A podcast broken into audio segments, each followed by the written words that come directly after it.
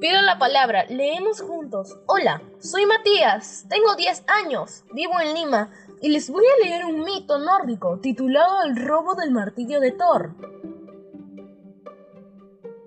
Un día, al despertar, Thor se percató que su martillo había sido robado. Rápidamente pensó que Loki tenía algo que ver, y tras interrogarle, este le surgió que vaya donde los gigantes, seguro ellos tenían su arma. De este modo, pidió prestado el traje de plumas de Freya, salió volando al reino de los gigantes, donde lo encontró, ya que había sido robado por Trim, el rey de los gigantes, que pedía como rescate la mano de la diosa Freya. Loki ideó un plan que consistía en disfrazar a Thor con la ropa y collar de Freya y colocándole un velo en el rostro. Al llegar con los gigantes, Trim estaba ofreciendo un banquete en honor a su nueva esposa, durante el cual Thor lentamente se despojó del disfraz, agarrando su martillo, arremetió contra los gigantes.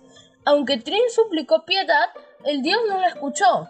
Mientras el salón se llenaba de truenos y relámpagos, Thor dio muerte a Trim y a todos los gigantes. Gracias.